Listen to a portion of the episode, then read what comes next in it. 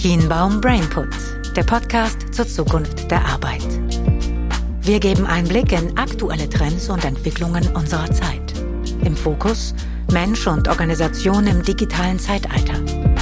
Kienbaum und das Kienbaum Institut laden ein zu einem inspirativen Impuls mit aktuellen Entwicklungen und Fragestellungen, die Menschen und Organisationen in die Zukunft begleiten. Lasst uns gemeinsam die Zukunft gestalten. Herzlich willkommen bei Kienbaum Brainput, unserer zweiten Ausgabe. Mein Name ist André Petzel und ich sitze hier zusammen mit Lukas Fastenroth. Lukas, herzlich willkommen. Dankeschön, André. Auch äh, herzlich willkommen an unsere Zuhörer.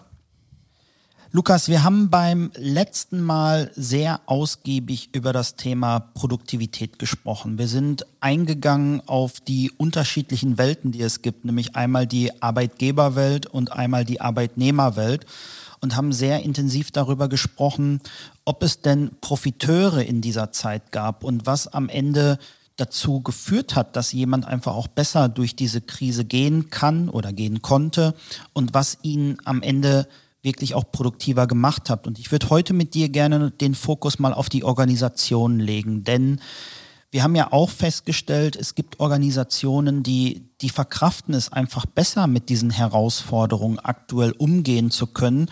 Und vielleicht magst du einfach mal deinen Eindruck schildern. Was sind das für Komponenten, die dort eine Relevanz spielen, dass man einfach auch mit diesen Unwägbarkeiten, die wir ja nun aktuell alle haben, ähm, dass man damit einfach besser umgehen kann. Mhm.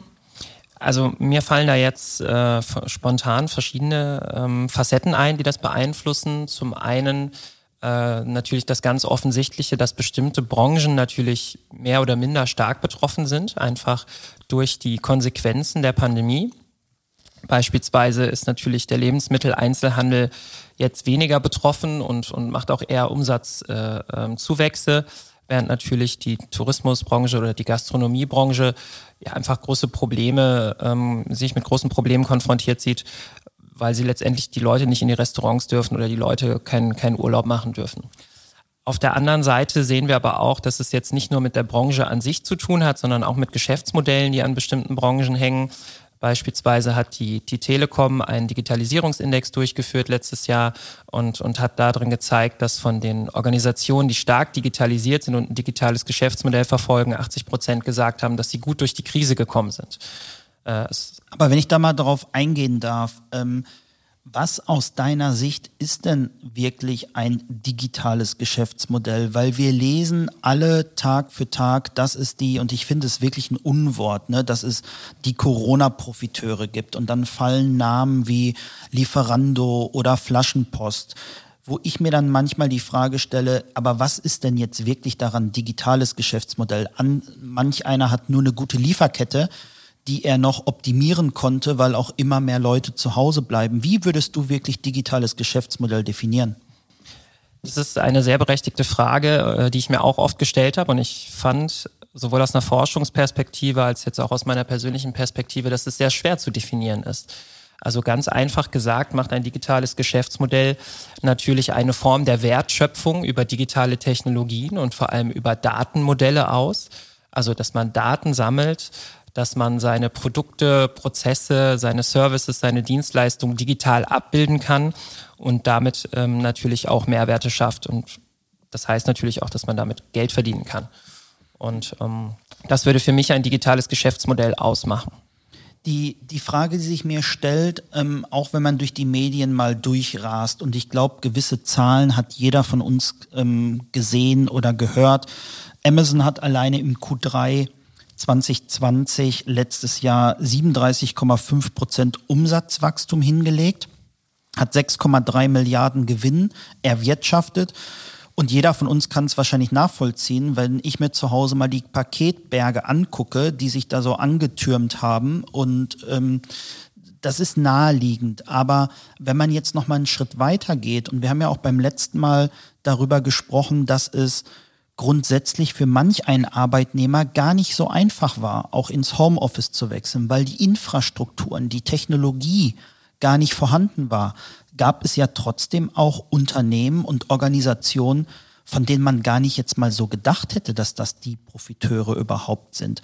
Kannst du da noch mal vielleicht genauer drauf eingehen und sagen, was hat das, in dem wir gerade drinstecken, auch mit unterschiedlichen Branchen gemacht und was sind so die Erkenntnisse, die ihr in den letzten Wochen gesammelt habt? Ähm, also die Erkenntnisse sind zum einen, dass natürlich, äh, wie wir gerade schon gesagt haben, Organisationen, die digitale Geschäftsmodelle oder die teilweise schon digitale Geschäftsmodelle verfolgen, ähm, dass die natürlich profitiert haben, weil sich diese digitalen Geschäftsmodelle nach wie vor abbilden lassen im digitalen Raum. Das Zweite ist, dass natürlich Organisationen damit konfrontiert sind, die keine digitalen Geschäftsmodelle haben und die ihr in Anführungszeichen analoges Geschäftsmodell und ihre analogen Prozesse in digitale überführen mussten, ähm, ja gegebenenfalls ihre Geschäftsmodelle deutlich stärker digitalisiert haben. Das zeigt zum Beispiel auch die Studie von der Telekom. Die haben gesagt, dass 46 Prozent der Organisationen ähm, auf digitale Geschäftsmodelle umstellen mussten oder anpassen mussten und ihre Geschäftsmodelle digitalisieren mussten. Und das Dritte ist natürlich, dass manche Organisationen, äh, dass denen einfach Geschäftsmodelle komplett weggebrochen sind oder Geschäftszweige und sie deshalb neue Modelle suchen mussten und da vielleicht auf digitale Geschäftsmodelle eingegangen sind. Aber dieses neue Dinge suchen müssen, ich finde, was bei all dem, was du sagst, immer wieder durchkommt, ist auch eine, ein Stück weit eine Offenheit, sich auch verändern zu wollen oder verändern zu können. Und damit möchte ich halt auch gern nochmal auf unsere, ja, auf, die Leute in den Organisationen halt eingehen, weil das macht ja auch was mit jedem Einzelnen. Es ist ja nicht so, dass du ein digitales Geschäftsmodell hast und dann, dann läuft es einfach mal von sich selber, sondern es bedeutet ja auch, man muss neue, neue Schnittstellen entwickeln. Man muss einfach Prozesse, wie man sie schon gehabt hat, in Frage stellen, auch neu überdenken. Ähm, was gibt es da gerade auch für Komponenten, die auf die, die Arbeitnehmer in den, in den Phasen dann halt auch, ja, man kann ja eigentlich sagen, die dann wirklich einprasseln? Hm. Ich denke, dass man, ähm, gerade wenn man jetzt in Geschäftsmodellen denkt, da vor allem bei den Führungskräften ansetzen muss, die gewisse Kompetenzen haben müssen, die ein gewisses Mindset haben müssen, die einfach das einfach extrem ja, wichtig ist, um, um letztendlich diese veränderten Umweltbedingungen, die wir jetzt haben durch die Corona-Pandemie, dass man die auch analysiert und dass man darauf basiert auch eine neue Strategie entwickelt und auch natürlich ein Geschäftsmodell, um diese Strategie umzusetzen und letztendlich auch den Wertschöpfungsprozess zu erhalten oder zu treiben. Und was wir in unseren Studien immer wieder erleben, wir haben jetzt im, im, Rahmen von einer größeren Studie mit ganz vielen Personalvorständen und CEOs von Konzernen und Mittelständlern gesprochen. Und die sagen uns eigentlich alle einheitlich, es braucht Veränderungsbereitschaft, es braucht Offenheit, die Leute müssen mit Komplexität umgehen können. Und neben diesen ja sehr wichtigen Einstellungskomponenten ist natürlich auch ein ganz großer Faktor. Die Führungskräfte brauchen aber auch das Wissen, was ein Geschäftsmodell, ein digitales Geschäftsmodell ausmacht, was das sein kann, worin der Vorteil liegt und wie kann man aus Daten beispielsweise Wettbewerbsvorteile generieren. Mhm. Ich ähm, bin in dem Zusammenhang über einen Begriff gestolpert, den ähm, ich gern einfach in den Raum werfen würde, weil wir sprechen bei Kimom ja immer viel über Führungsmodelle. Mhm. Und es gibt ein Führungsmodell, was als so total selbstverständlich immer und immer wieder auftaucht, Digital Leadership. Wenn ich dir das jetzt mal rüberwerfe, Lukas, ähm, was ist denn bitte Digital Leadership? Digital Leadership, ja, das ist ein Wort, das in meinem Kopf in ganz, ganz viele Richtungen geht, äh, weil wir uns ähm, intensiv damit auseinandersetzen mussten. Dieses Wort wird oft im Kontext von ja sowohl Unternehmensführung als auch individueller Führung als auch von Führungsstilen genutzt. Und ähm, ja, über die Jahre hinweg hat sich bei uns eigentlich das Verständnis rauskristallisiert, dass es da natürlich darum geht, Organisationen und Menschen im digitalen Zeitalter erfolgreich zu führen. Also dass es bestimmte Arten von Führungsverhaltensweisen impliziert, wie beispielsweise, dass man natürlich virtuell führen kann, ne? dass man auf Distanz führen kann. Das, das sind die sehr pragmatischen äh, Dinge.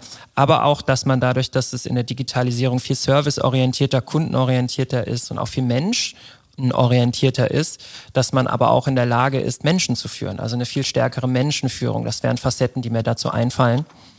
Und ähm, also würdest du sagen, es geht nicht nur darum, dass es, ich sag mal, digital kompetente Führungskräfte gibt, sondern was ich raushöre, und das war auch ein bisschen etwas, was man in diesem Artikel lesen konnte, war, Digital Leadership heißt, dass man in der Lage ist, mit wachsender Komplexität und auch mit dieser rasanten Veränderungsgeschwindigkeit, die wir gerade haben, bestmöglich umgehen zu können.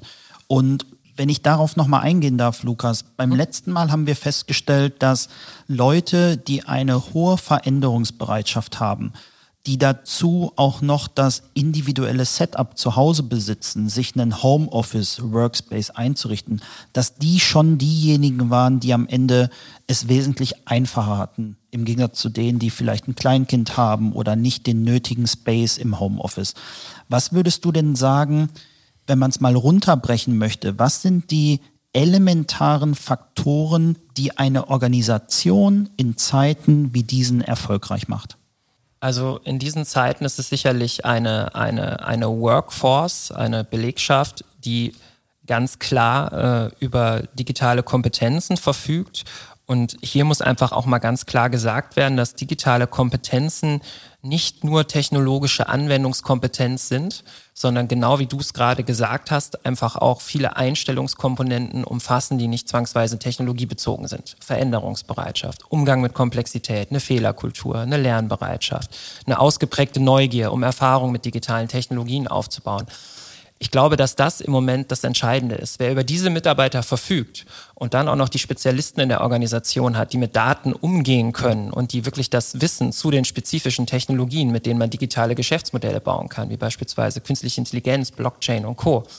Wer die Leute hat, der hat ganz klar die Talents auf der Seite, die letztendlich auch den Wettbewerbsvorteil ausmachen können. Ich finde das super, dass du es nochmal so stark hervorhebst, weil ich glaube, das ist ein, es ist ein wirklicher Irrglaube, egal ob man ein E-Commerce-Produkt besitzt oder ansonsten eine digitale Lieferkette in irgendeiner Form hergestellt hat. Auch diese Anwendungsmuster oder diese Produkte brauchen am Ende, wie sagt man so schön, Gehirnschmalz. Und der Gehirnschmalz, der kommt, ähm, der kommt von uns, der kommt von unseren Kolleginnen und Kollegen. Und vor dem Hintergrund fand ich das deinerseits, Lukas, einen wunderbaren Abschluss für diesen Brainput, den wir heute gemacht haben, rund um das Thema Daten und Geschäftsmodelle. Und ich glaube, wir sollten das auf jeden Fall vertiefen und gegebenenfalls auch mal einen unserer Experten dazu einladen. Wir danken euch auf jeden Fall für diese kleine Inspirationsrunde, hoffen, dass wir euch den ein oder anderen Gedankenimpuls setzen konnten und wünschen euch natürlich viel Gesundheit und weiterhin eine Menge Neugierde. Dankeschön. Kienbaum Brainput. Der Podcast zur Zukunft der Arbeit. Lasst uns gemeinsam die Zukunft gestalten.